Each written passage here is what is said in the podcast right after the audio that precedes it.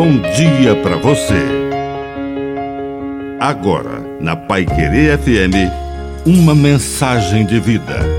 Na palavra do Padre de seu Reis.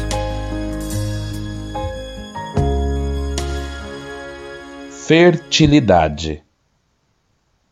Neste tempo de isolamento social, muitos cristãos e cristãs se preocupam se a fé não vai enfraquecer. Aqui está o engano. São nos momentos desfavoráveis, difíceis e turbulentos que temos uma oportunidade muito importante: o fortalecimento da fé. Estar em casa não é sinônimo de estar sozinho. Não ir à igreja não significa não ter fé.